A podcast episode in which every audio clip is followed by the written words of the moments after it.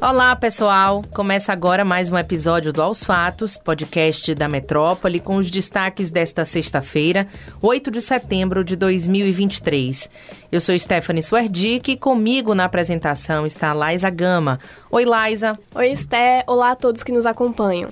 Em nota, o Partido Republicanos informou que seguirá independente e que não fará parte da base de apoio ao presidente Luiz Inácio Lula da Silva mesmo com o anúncio de que o deputado federal Silvio Costa Filho, que também é da legenda, será ministro dos Portos e Aeroportos. É, segundo o partido, a indicação de Silvio ao ministério trata-se de um convite pessoal e direto do presidente Lula ao parlamentar o deputado entrará no lugar do ministro Márcio França, que migrará para a pasta de micro e pequenas empresas. Além disso, a sigla informou também que, ao aceitar o convite do petista, Silvio também deverá se licenciar não somente do cargo de deputado federal, como também de suas funções partidárias, tanto na presidência do partido em Pernambuco, quanto do cargo de primeiro tesoureiro da Executiva Nacional do Republicanos. Nesta quinta-feira, o ministro Márcio França parabenizou Lula por trazer o governador de São Paulo, Tarcísio de Freitas, e o seu partido, o Republicanos, para próximo do governo.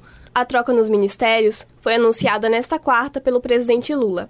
Além da mudança na pasta de portos e aeroportos, o deputado federal André Fufuca, do PP, vai comandar o Ministério do Esporte, que estava sob a chefia da ex-jogadora de vôlei Ana Moser. Para o Metro 1, o secretário de governo da Prefeitura de Salvador, Cacá Leão, do PP, comentou a aproximação do seu partido com o governo de Lula, após Fufuca ser anunciado. E agora vamos conferir um trechinho do que ele falou. Na verdade, havia um grupo, há um grupo de deputados que já estavam votando com o governo que pleiteavam esse é, espaço e que isso estava sendo discutido há algum tempo, né? É óbvio que a presença de um deputado do partido, líder do partido na Câmara, né, que é que vai assumir é, o ministério, com certeza facilita esse diálogo. Eu acho que vai ampliar até o número é de votos da bancada com, com as pautas de interesse do governo. Essa é a minha visão do processo. A posse de Silvio e Fufuca será realizada assim que o presidente retornar da reunião do G20, grupo que reúne as maiores economias do mundo, que acontece neste sábado e domingo. Na última quarta-feira, destacamos aqui no Aos Fatos a anulação feita por Dias Toffoli, ministro do STF, das provas apresentadas pela Odebrecht em acordo de leniência por ver indícios de que elas foram obtidas de maneira ilegal e também a sua fala de que a prisão de Lula em 2018 pode ter sido um dos maiores erros judiciários da história do país. Hoje voltamos a comentar sobre esse assunto, a Associação Nacional dos Procuradores da República, ANPR, afirmou que vai recorrer da decisão do ministro. A associação contesta o posicionamento de Toffoli e diz que as provas foram coletadas legalmente. A decisão é definitiva, a não ser que um recurso seja apresentado à segunda turma do STF. A princípio, cabe à Procuradoria-Geral da República recorrer através de Augusto Aras. Aras se pronunciou a respeito da decisão nesta quinta-feira nas redes sociais. Na nota, o procurador disse que a Operação Lava Jato deixou um legado maldito. O acordo de leniência foi homologado no âmbito da Lava Jato pelo então juiz Sérgio Moro. Agora de olho na Rádio Metrópole.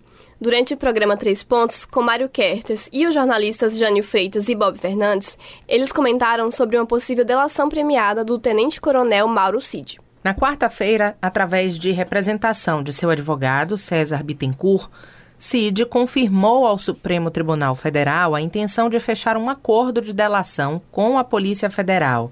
Bittencourt, inclusive, já se posicionou desfavorável com esse tipo de instrumento. Para que a colaboração seja firmada, o Ministério Público Federal vai determinar as condições para o esquema e o STF deve aprovar e homologar. Com a possibilidade da delação do tenente-coronel, o advogado do ex-presidente Jair Bolsonaro afirmou nesta quinta, através de suas redes sociais, não ter nenhuma preocupação. Segundo ele, não há nada que Cid possa delatar que se relacione com o presidente. Para a rádio, Jânio Freitas afirmou que a delação de Mauro Cid só terá valor se abordar mais do que os casos das joias e do cartão de vacina, porque a Polícia Federal já tem elementos suficientes a respeito dos dois casos. Ele ainda afirmou que sozinho o tenente-coronel não será capaz de desgastar a imagem do Exército. Vamos conferir então um trecho da fala de Jânio de Freitas para Mário Kertes. Mauro Cid ele é uma promessa de pânico para Bolsonaro e seu grupo, seu, seu círculo, associados em mal feito. Os envolvimentos dele estão englobados em um só inquérito ou se houve divisão temática. Essa divisão ou não dos temas em inquéritos diferentes é importante para a gente ter uma noção do, do, encaminhamento que isso pode ter. Para ficar nas vacinas, no, nos certificados de vacina e nas joias e tal, a delação premiada dele valerá muito pouco, porque Polícia Federal já tem o, o fundamental, o essencial. Então, é um acréscimo valioso, pode ser valioso do ponto de vista judicial, mas do ponto de vista de novidade, esclarecimento e tal, não significaria grande coisa, talvez até nada. Já Bob Fernandes não acredita que Cid irá delatar o envolvimento das Forças Armadas nos atos golpistas do 8 de janeiro. Segundo o jornalista, ainda é possível que tenha combinado a delação premiada com o Exército e o seu pai, Mauro César Lorena Cid. O número de mortos pela passagem do ciclone extratropical no Rio Grande do Sul subiu para 41. Os dois novos óbitos foram confirmados nesta quinta-feira e registrados nas cidades de Mussum e de Roca Salles. O número de desaparecidos está em 25. Na quarta, o governador do Rio Grande do Sul, Eduardo Leite, do PSDB, decretou o estado de calamidade pública nos municípios gaúchos, em portaria assinada pelo secretário nacional de Proteção e Defesa Civil. As mortes já superam a maior tragédia natural das últimas quatro décadas no estado, quando 16 pessoas morreram no mês de junho, também devido à passagem de um ciclone. Além disso, o Rio Grande do Sul tem 43 feridos, 83 municípios afetados, mais de 2.900 desabrigados e cerca de 7.600 desalojados.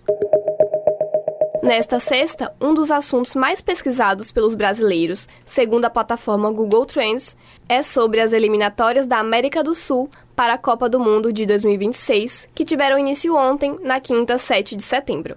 Nesta noite, o Brasil vai estrear nas eliminatórias em um jogo pela primeira rodada da competição contra a Bolívia, no estádio Mangueirão, em Belém, no Pará, onde a seleção nunca perdeu.